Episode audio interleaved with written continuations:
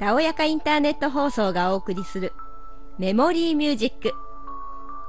皆さんこんにちは。メモリーミュージックのナビゲーター、伊能です。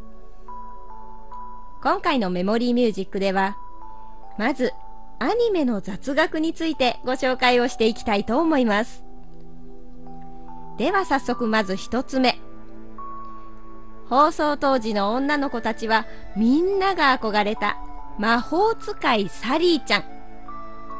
女の子を主人公にした世界初のテレビアニメと言われているんですが、実は原作の題名はちょっと違っていました。魔法使いサニーちゃん。主人公の名前が変わっちゃってるんです。なんででしょうね。実は同じ頃、日産自動車の販売開始しようとしていた新車が日産サニーだったんです。皆さんもご存知の方いらっしゃるんじゃないかと思います。で、このサニーっていう名前が商標登録されてしまったので、サニーちゃんっていう名前が使えなくなってしまったんですって。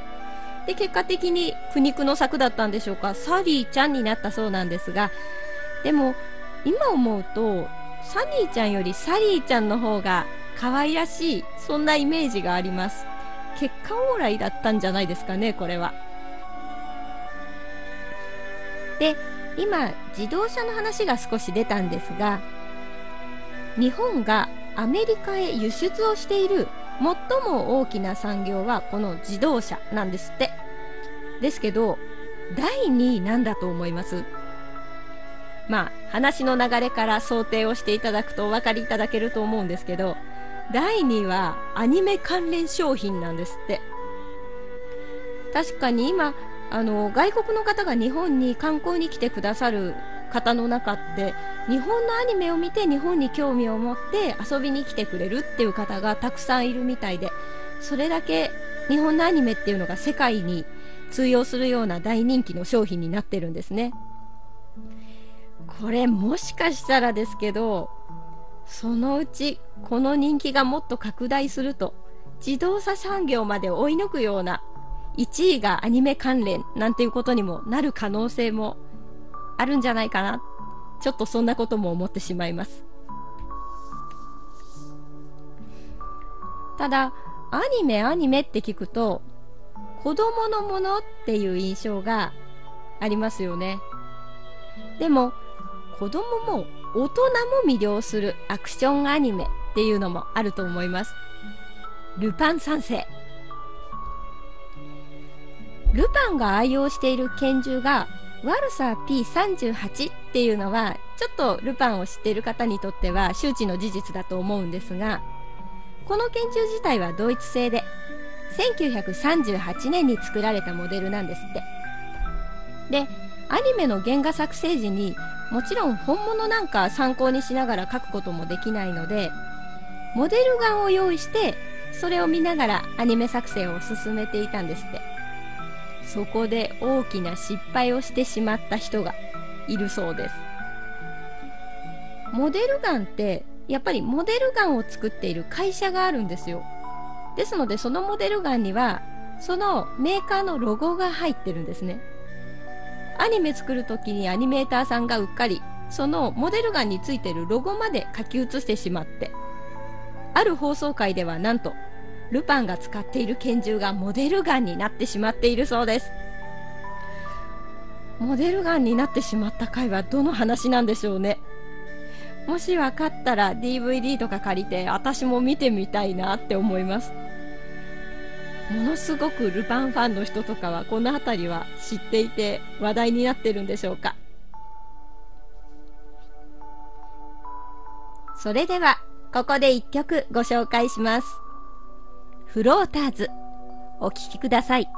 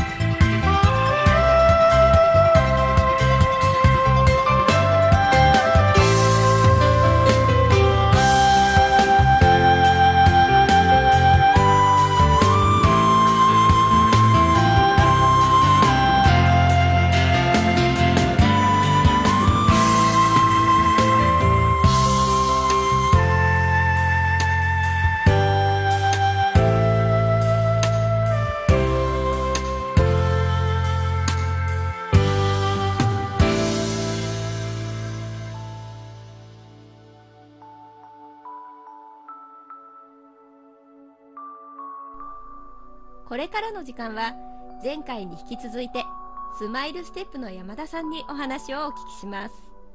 うちの会でやってることはほとんど楽しいことっていうのが主ではい。やっぱりやっているので、まあ、音楽教室の他に、まあ、それの個別教室っていうのもあって、個別で受けれるのと、はい。まあ、あと私があのダウン症の赤ちゃんの体操指導員を持っていて、うん。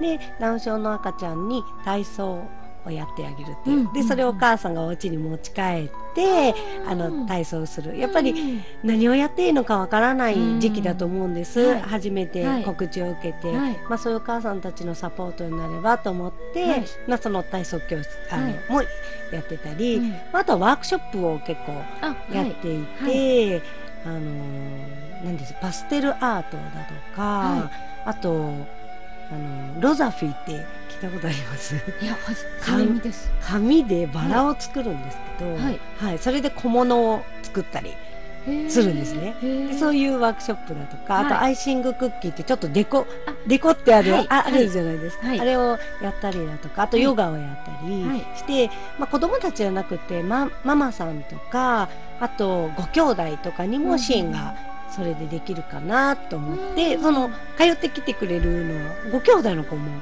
多くって。あはい、でもそういう障害のある子の中にご兄弟も入ってくるっていうのはすごくあのいいことかなと思って。あ、そうですよね。そうそれも楽しくね行きたいって言ってきてくれるので、まあワークショップはあやっぱりやってよかったなと、まあうん。そのワワークショップやってくれるお母さんも、はい。まあ、実は障害のあるお母さんなんです。はいはい。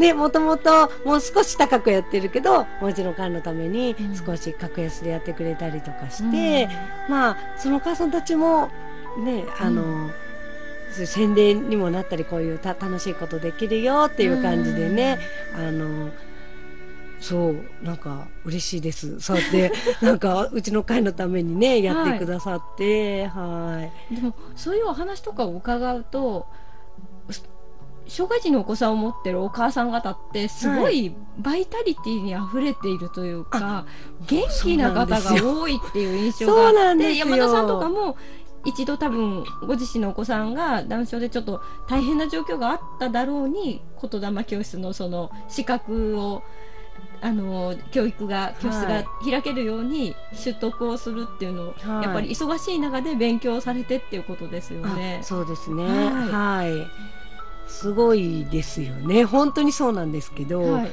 あの私ももともとあのちょっと雰囲気的にはの障害を持った、ね、あるお子さんのご家族って、うん。そんなすごい明るいっていうイメージやっぱななかったんですよ、はいはい。イメイメージなんですけど、ですが本当に明るいんです皆さん。本当に明るくって、うん。まあ、特にあのダウン症のあるお子さんは、うん。本当に、まあ、よく天使と言われるんですけど、うん。本当にその通りでもう本当に幸せを分けてくれる、いつも笑顔で、でもあのーね本当それに負けずとママさんたちもフレッシュですごく、あの向上心のある方が多くて、うんそれにちょっと驚きましたね最初は。そうなんですね。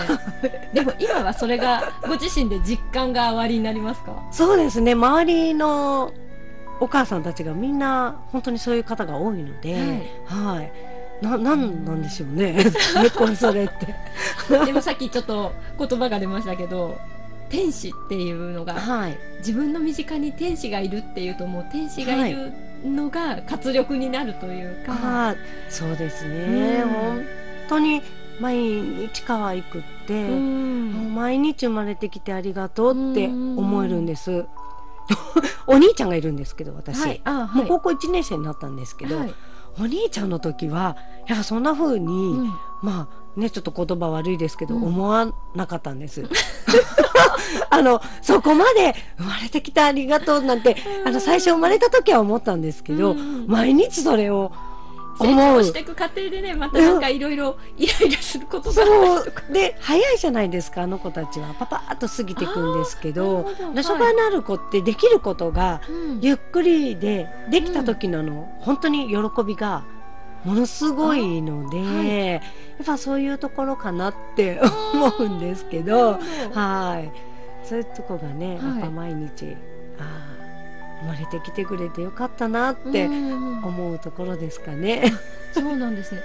本当にたまたまなんですけど割と最近のインターネットとかに上がっていた記事の中にはい、そういうダウン症であるとか、まあ、その他の障害を先天的に持ったお子様とかのいくつぐらいだったかな？小学校ぐらいから割ともう40歳ぐらいまでの方にアンケートを取った時に9割ぐらいの方が毎日ほぼ幸せだっていう回答をされてるっていうのをニュースでああれしてましたよね。うん。は見たのでい。はなんか普通に暮らしてて仕事とかをしてると毎日そんなに幸せだなって思えないなと思って。い、そうですね。はい。まあ本当子供たちを見てると本当に幸せなんだろうなって思います。うん。あのそういうふうに思える彼たちが、はい。私すごいすごいなって思っててうん。やっぱりあのなんて言うんですかね人でいう妬みだとかああの勝負だとか、はいはいはいああいうのが本当にないんです。あの価値観の中にあんまりなくって。はい。それがもう彼たちがね素晴らしいあの人たちだなって私も思うんですけど、うん。嫌なことがあっても、うん。いいことがあると、はい。多分あの乗り越えるんですね、うんうんうんうん。きっと。なので毎日楽しいことが多いので、うん。そうそうそうそう。本当にそういう感じです。多分ちょっとした新しい喜びがあるともうそれで満たされてしまうというか。そうですそうです。なのであの本当に純粋ものすごく純粋なので、はい。その純粋さうをん。いつも近くで、うん。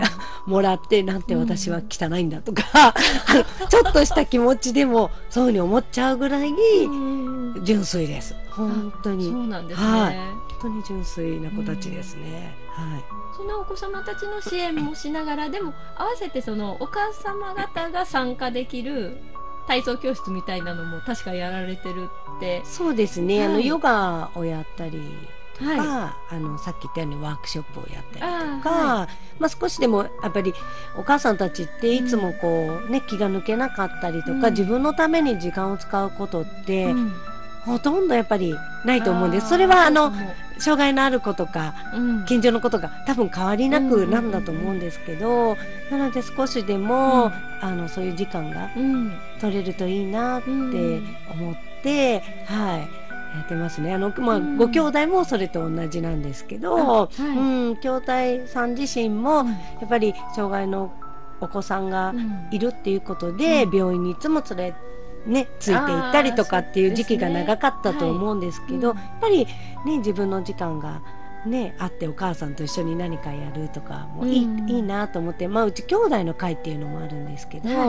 まあ、兄弟支援っていうことで、まあ、その時は障害のあるお子さんは来られないんですけど。あそうなんですか、あの本当にお母さんを独り占めっていう会を持ってあげたくって、はい、それで兄弟の会もやってますね。はい。そうするとその間はどなたかそれこそ支援団体の方が、うんお子さん別のところで見てくれてる方がいるその時はもうパパに頼んでます。あそうかもうパパっていう存在をなんかすっかり忘れていましたよ そうです。パパさん、今、ものすごいイクメンのパパさんが多いんです。あそうなんで本すね当に。あのすごいなと思うんですけど、はい。で、まあ、いつも仕事をされているので、はい。やっぱりあのそれこそ障害のお子さんとはい。2人でいるっていう時間って、そうそうやっぱりうん。作れないかなっていうのもあはい。って、はい。それもいいかなってちょっと思ってるんですけど、そうですはい。見てくれてます。はでも参加はしてもらわないとねはい。でもね、あの教室にもね、はい。来てくれるパパさん多いんです。あすごく。はい。もうすごいなと思うんですけど。うんそこもあれですかね。天使が近くにいるからですかね。ねパパさんたちやっぱり可愛いみたいですね、うん。とてもやあお母さんよりかはお父さんの方がうん。ねあの大丈夫大丈夫っていう早い立ち直りがある方が多いのかなと思いま割す。とこうおおらかというかねえ、やっぱり、ね、男の人ですね、そういうところはお母さんをねはい、そう思います。はあなるほど、い。はい。